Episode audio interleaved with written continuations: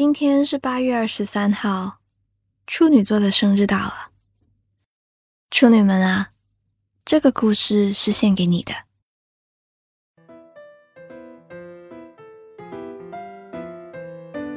楚林的男友倪灿，向其他人介绍他的时候，第一句总是说：“这是我女朋友楚林，处女座。”往往楚林需要在众目睽睽之下微笑周旋着，维持体面，因为在大家侵略性极强的秀探中，他总觉得大家仿佛都觉得处女座是上帝犯下的错。谈起十二星座。他总是被黑的最惨的那个。然而，他只是在桌子下狠狠掐上一把尼采的胳膊肉。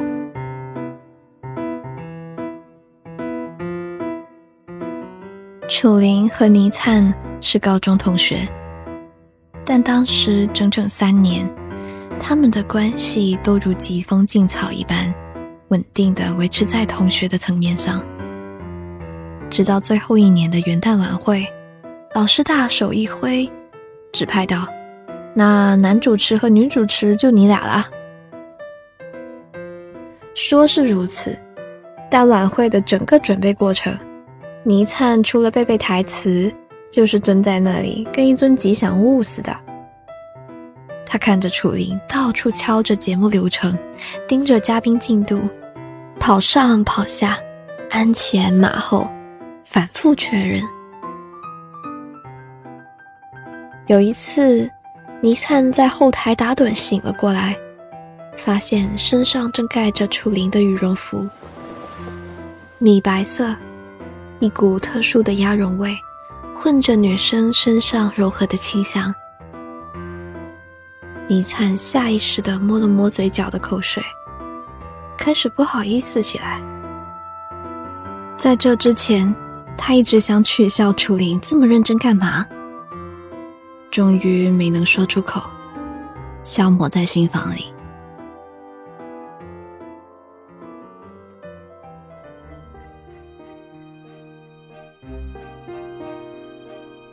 晚会开始前半个小时，尼灿依旧吉祥物一样站着，他津津有味的。看着楚灵将自己从头顶到脚趾都检查一遍，再三确认无误之后，女生眯着眼的目光向他扫了过来，像海鸟扇动着翅膀掠过青色水面。一步，两步，第三步落下时，楚灵已经站到了他的面前，停住。两个人靠近到倪灿垂眸时，能够看清楚林刘海下的睫毛。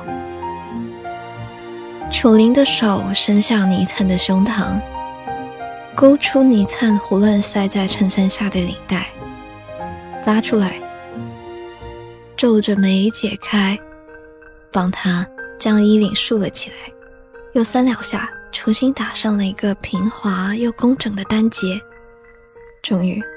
他满意的翻平了领子，露出了微笑。但楚林做完一系列动作后，才发现，这画面确实挑逗十足。两人认识了这么久，他连暧昧的感觉都后知后觉。当下反应过来的时候，心脏的跳动声自晚会准备以来头一次这样契合。彩排的音乐响了起来，涌进房间里。他们僵住的脊背中，有着什么膨胀起来，紧绷、饱满、唾手可得。楚灵仓促的看着倪灿垂在身下的手，没头没脑的冒出一句特别蠢的话：“那我再帮你修修指甲。”但如果靠这句话就想将两人从满怀热望的氛围中打捞出来，那可能已经太晚了。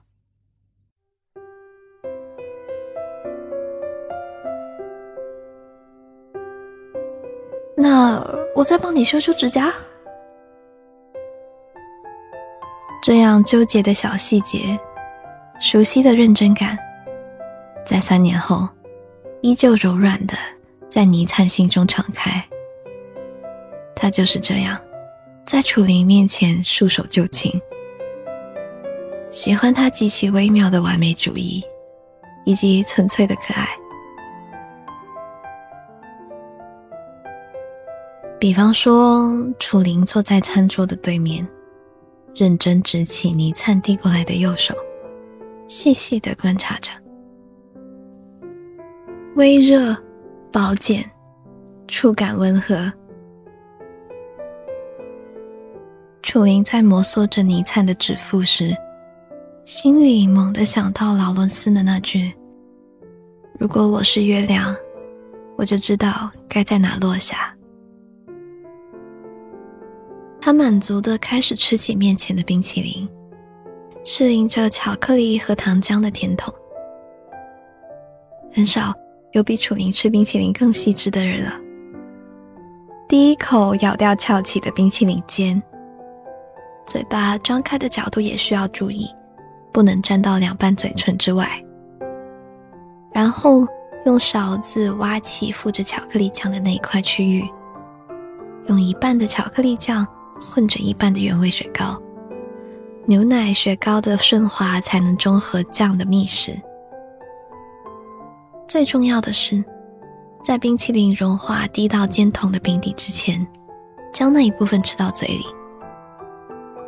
最后，轻松的啃完一整根脆皮蛋筒，舔舔嘴巴，用纸巾擦擦手，在楚林身上全然不会出现把衣服或者哪里弄脏的事情。把冰淇淋吃的乱七八糟的倪灿觉得，楚林还真是有执念啊。看来，趁着女孩子吃冰淇淋弄脏嘴巴的时候亲她。这种偶像剧情节是不会发生在自己身上的了，但这有什么关系呢？他们之间的浪漫主义，是现实生活里尤其务实的井井有条。倪灿看着对面女生抓着纸巾向他嘴边伸过来的手，坏心眼的偏头啄了他一下。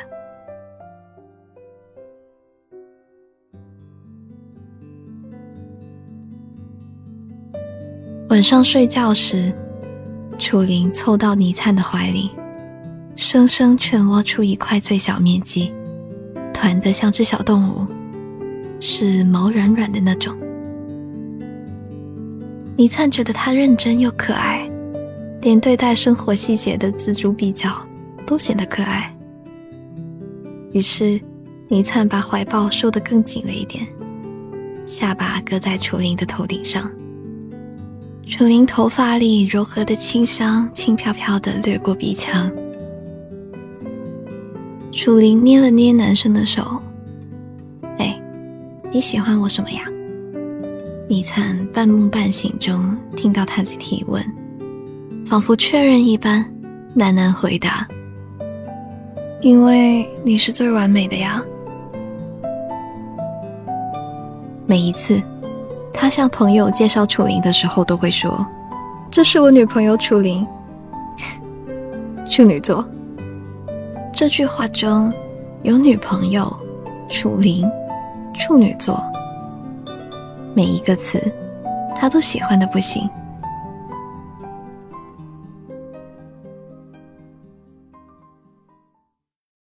今晚的故事念完啦，这挑剔又追求完美的处女。眼里容不下一颗多余的沙子。看似慢热的他，其实早在心里想好了一场精致的舞台剧。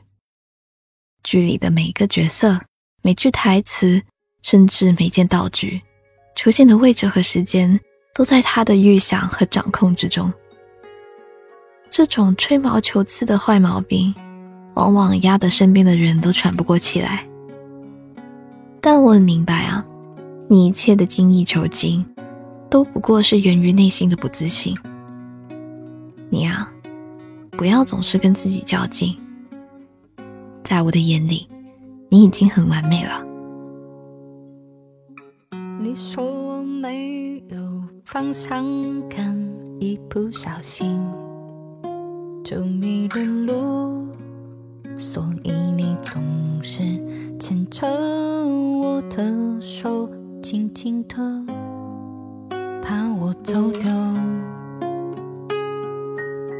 你说我没有安全感，所以你经常在耳边说爱我，不让我想那些无聊的问题，陪我做游戏。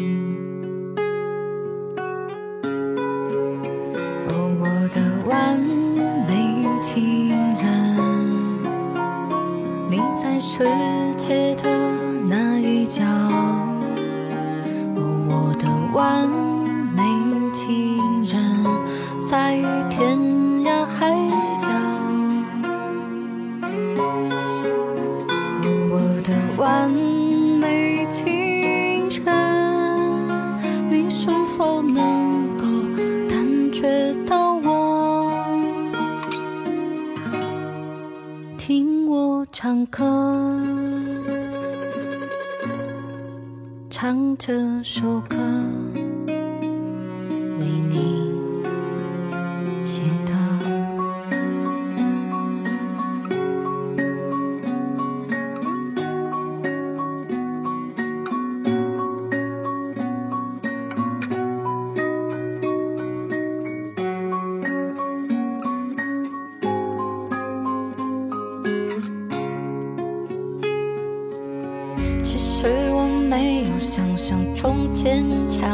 有一点敏感，有一点脆弱，所以你总是捧着我的心，保护着，不让它受冷落。其实你总是出现在我梦中，很安静的。听我唱歌，喜欢善良的眼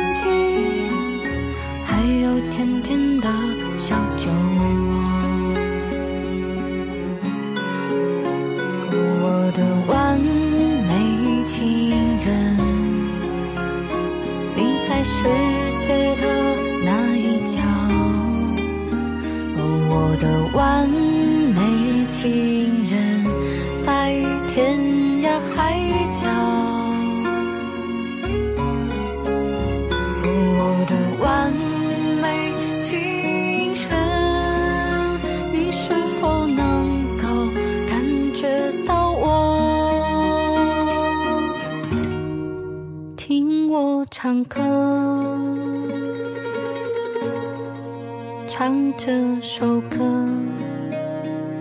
为你